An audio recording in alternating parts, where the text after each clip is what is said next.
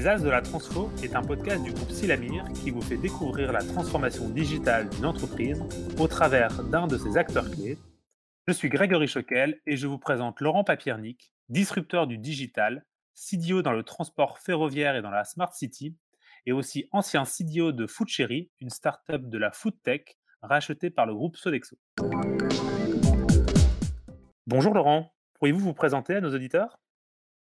Bonjour, euh, ben voilà, moi je suis un ingénieur euh, spécialisé dans les télécoms et j'ai toujours travaillé dans des, euh, dans des industries en disruption, en forte croissance, notamment dans les télécoms au départ, et puis ensuite dans l'aéronautique, dans la food tech et maintenant dans la smart city et, les transports.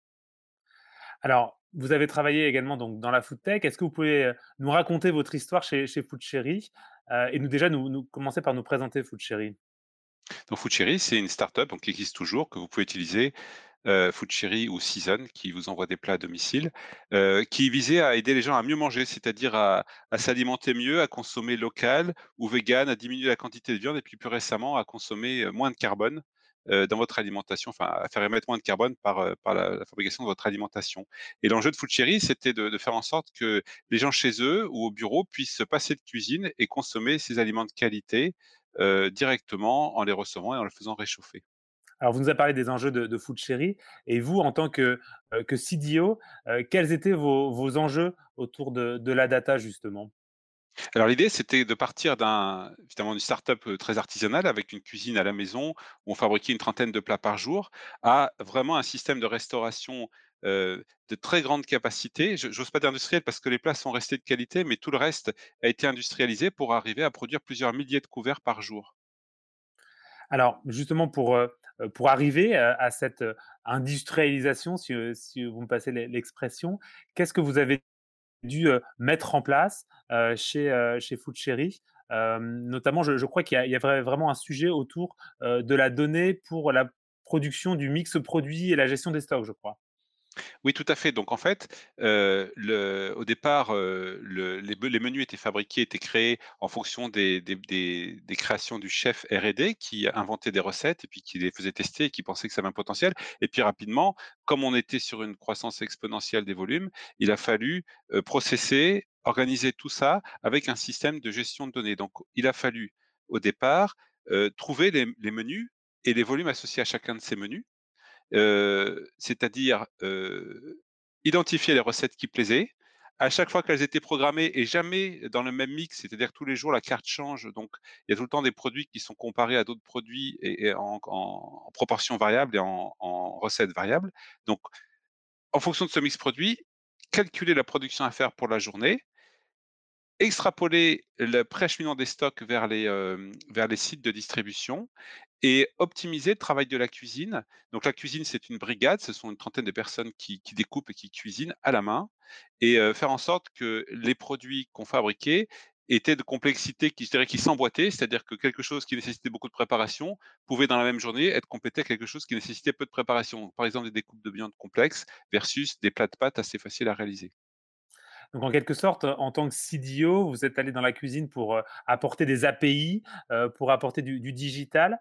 Mais je sais que vous avez également dû travailler sur l'optimisation de la livraison, l'optimisation des tournées. C'est bien ça?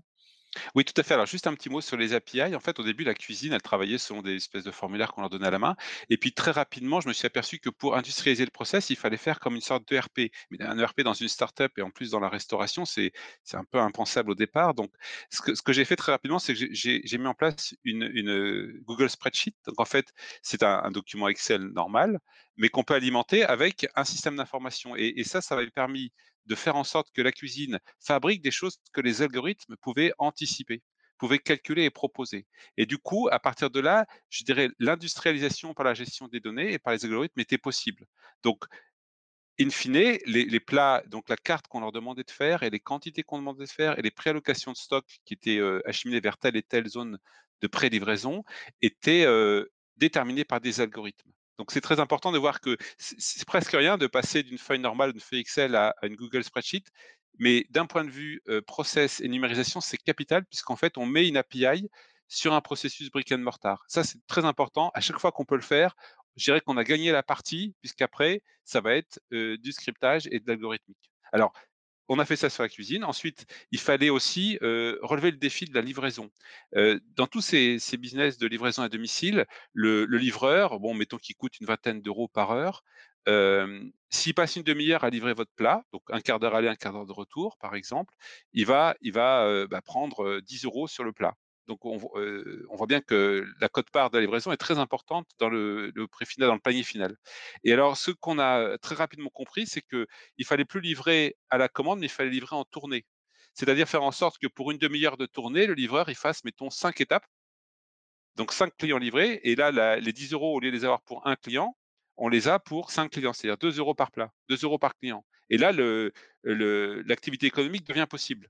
Et donc, cette, transformation aussi que j'ai effectuée, c'était de, trouver et de mettre en place des algorithmes de calcul de route à plusieurs étapes qui partent un peu comme à, partir de chaque point de, de de préacheminement, comme des marguerites, des pétales de marguerite. Il y avait des, dizaines par, ou même plusieurs dizaines de livreurs qui partaient à chaque site, comme un trajet de marguerite autour du site et qui revenait, qui repartait, qui revenait. Donc cette orchestration, elle devait, elle devait être décrite, elle devait être implémentée. C'est ça que j'ai fait. Donc la data, on voit, est importante pour pouvoir optimiser donc la cuisine, les tournées, euh, mais également il y a un vrai enjeu, si j'ai bien compris, euh, pour pouvoir analyser les, consommations euh, de vos clients. Euh, je sais que vous avez beaucoup travaillé sur cette partie-là également. Oui, alors c'est très, très intéressant parce que dans ce restaurant en ligne, on a tout. On a les clients, on a ce qu'ils consomment d'habitude, tout ce qui est leur historique de commande, et on a aussi pas mal de sondages et des notes et des appréciations de plats. Puisqu'à chaque fois qu'ils étaient livrés, on leur demandait quelle était la satisfaction sur tel et tel plat. Et, et là, on s'est aperçu des, des, choses très, très amusantes. C'est qu'il n'y avait pas de corrélation entre la satisfaction d'un plat, par exemple, la satisfaction moyenne d'un plat sur une journée et sa quantité vendue. De même qu'on s'est aperçu aussi que les gens qui, lors des, questionnaires qu'on leur envoyait, est-ce que vous voulez manger light, bio, qualité, etc., ben, répondaient oui. Et puis quand on sortait le banoffé, qui était un, dessert, un des plus gras desserts qu'on avait, et puis le parmentier de canard à la patate douce, qui était un des plus gras plats qu'on avait, eh ben, ceux qui consommaient le plus ces plats-là, c'était les gens qui revendiquaient vouloir consommer des plats les plus light et les plus équilibrés possibles. Donc, cette mesure en temps réel et, et, cette analyse croisée des consommations, elle m'a, disons, éclairé sur le fait que dans, les temps anciens, on faisait du marketing en, faisant des, panels clients, en leur demandant ce qu'ils voulaient, en pensant que c'était ça qu'ils consommaient. Et puis finalement, est arrivé des, analyses marketing en temps réel et basées sur des consommations exactes et qui montrent que les gens ne consomment pas ce qu'ils disent, ils consomment ce qui les, ce qui les, ce qui les, les motive au moment où ils décident d'acheter. Et donc, c'est plus une consommation impulsive qu'on constate dans la nourriture et, un petit peu aussi comme euh, chez Netflix, dans les vidéos, où les gens peuvent être, dire être intéressés par des films de romance ou, ou des, des comédies habituelles et puis n'acheter que des films de guerre. Donc en fait, ce que, vous êtes en train de nous expliquer, c'est qu'aujourd'hui, euh, grâce aux data, on est capable d'être hyper réactif, on est dans le monde du réel en fait. On est dans le monde du réel et de l'instantané. Je donne un autre exemple. Euh, avant, il y avait Médiamétrie qui, depuis euh, des dizaines d'années, donc avant, je parle avant des années 2000, euh, depuis des dizaines d'années, calculait l'audimat et donc les, prix des publicités diffusées. Et puis est arrivée la télé par ADSL qui donnait en temps réel l'audience de chaque chaîne. Et ça, ça a complètement révolutionné ce panel de mesures, puisque il y avait des tas de, séquences quand les gens, on savait pas combien de personnes étaient devant leur télé, ou on savait pas s'ils avaient changé de chaîne, puisqu'ils devaient déclarer à chaque fois qu'ils changeaient de chaîne qu'ils avaient changé de chaîne. Il n'y avait pas de, de mesures électroniques. Je un autre exemple qui n'a rien à voir, mais qui est aussi très prometteur. Par exemple, vous avez maintenant avec l'imagerie satellite très peu chère, vous avez des gens qui analysent l'ensemble des chantiers d'immobilier sur un pays et qui peuvent vous donner des indicateurs très précis, presque au jour le jour, au mois le mois, de la croissance dans le bâtiment, alors qu'avant, l'INSEE ne, pouvait le faire qu'une fois par an et, donner des, des, grandes, des grandes valeurs, mais qui n'étaient pas interprétables immédiatement. Et finalement, ce processus d'analyse en temps réel des, des, des, comportements, il est aussi retenu par l'INSEE euh, en période de crise Covid, là, avec le, les consommations de carte bleue, pour, voir, pour avoir des indicateurs très avancés de consommation. Donc, ce que je veux dire, c'est qu'on a maintenant les moyens, grâce à la technologie, grâce à la donnée, de mesurer en temps réel ce que font les gens et donc d'agir en temps réel sur ce qu'on veut leur, euh, proposer. Donc ça, ce, sujet-là, justement, de réaction en temps réel, euh, que vous avez pu utiliser chez Food Cherry, euh, vous l'utilisez également maintenant dans la Smart City, dans vos nouvelles activités, c'est bien ça? Oui, alors pour un un grand trans pour pour la filiale d'un grand d'un grand opérateur ferroviaire qui s'occupe des gares, j'ai moi j'ai travaillé sur les escalators et heu, bien, c'est des choses qu'on essaye de faire, c'est-à-dire mesurer en temps réel le fonctionnement, heu, l'état de vibration, les décalages, la position des marches de l'escalator. On peut le faire facilement parce qu'on peut déployer pas mal de capteurs, et qui mesurent en temps réel. Par exemple, le si la rampe la main courante vibre. Si elle saute si elle saute, c'est que assez rapidement, il va y avoir un roulement à billes ou un engrenage qui va casser et si elle tourne pendant plusieurs heures avec cette pièce cassée, eh bien, il faudra la changer. Alors, au lieu de payer, heu, plusieurs dizaines de milliers d'euros pour la remplacer, on peut très bien instantanément constater qu'il va y avoir un problème dans quelques heures et venir intervenir ou changer, heu, cette petite pièce qui coûte rien au départ, mais qui a des conséquences, heu, assez assez néfastes. Alors, hem, Laurent, vous avez, heu, conduit un processus de digitalisation assez, heu, intéressant dans l'exemple que vous nous avez expliqué avec, heu, Foodcherry. Est-ce que vous auriez un conseil à donner à nos auditeurs, pour leur projet de transformation digitale? Alors moi, ce que je dis, c'est que, pour les projets de transformation digitale, il faut faire 2 choses. D'abord, il faut écouter les métiers, parce que le savoir-faire, il est chez eux.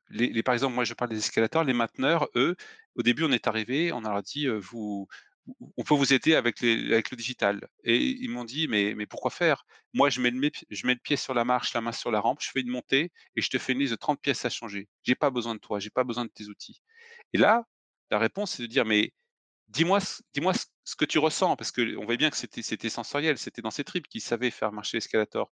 Bah, dis-moi ce que tu ressens et ce que tu ressens, je vais le déployer sur 800 machines en même temps. Et ça, ça change tout, parce que la personne, elle est non plus remplacée par le numérique, elle est valorisée par le numérique. La personne, elle est démultipliée par le numérique, puisqu'elle peut se transporter, elle peut transporter son savoir-faire partout. Ça, c'est la première chose que je voudrais, heu heu, dire, c'est travailler avec les métiers, recueillir leur savoir-faire, leur savoir-faire profond. Et le deuxième, la deuxième chose que je voudrais dire, heu, c'est qu'avec le digital, on recueille beaucoup de données et parfois on a on a disons la bonne idée et même le tort parfois, je vais dire pourquoi, de les stocker. Alors les stocker, c'est parfait, heu, si bon, si, heu, il y a pas de données personnelles, si c'est que des données, heu, qui sont autorisées au stockage. Les stocker, c'est parfait, mais mais bien mieux que les stocker, il faut les les activer. C'est un peu comme dans un barrage, on crée un gros barrage, on a un énorme lac, mais il n'est pas fait pour faire une belle étendue d'eau, ce lac. Il est fait pour turbiner de l'eau, c'est-à-dire qu'en bas du barrage, il y a une turbine et un générateur électrique qui fabrique l'énergie. Bien, c'est pareil, les données qu'on a stockées, il faut absolument les valoriser pour ressortir de la valeur ajoutée qu'on redonne au métier. Merci beaucoup Laurent, heu, pour toutes ces explications et ces illustrations, heu, très concrètes. Est-ce que vous auriez une, une phrase pour conclure? Oui, je dis que le digital, la transformation digitale, c'est bien mieux que transformer, c'est amplifier. Avec le digital, on on découvre, on défriche des zones qui ont jamais été explorées. C'est par exemple sur la mesure en temps réel des performances des machines ou des processus et donc il y a fort à parier qu'il y a un endroit, un un gain de fois 2 ou fois 10 en efficacité des processus. Par exemple, chez Food Cherry, heu, dès lors qu'on a commencé à s'intéresser aux consommations des gens, aux consommations réelles, on pouvait leur recommander des produits qui étaient 2 à 10 fois plus consommés qu'une recommandation, aléatoire, je dirais. De la même façon, on peut, dans les escalators, si on arrive à trouver dans les machines le bon, la bonne cause de panne, on peut diviser par 10 l'indisponibilité d'une machine, rien qu'en sachant ce qui va se passer et comment c'est ce qui va se passer? C'est ce que je dis tout à l'heure, en en interrogeant ce que les mainteneurs ressentent dans leurs tripes et donc en en déployant ça sur toutes les machines à la fois. Voilà, donc on peut trouver des gains inespérés, des gains substantiels de disruption, heu, d'efficacité des processus. Merci Laurent, à bientôt. Merci beaucoup.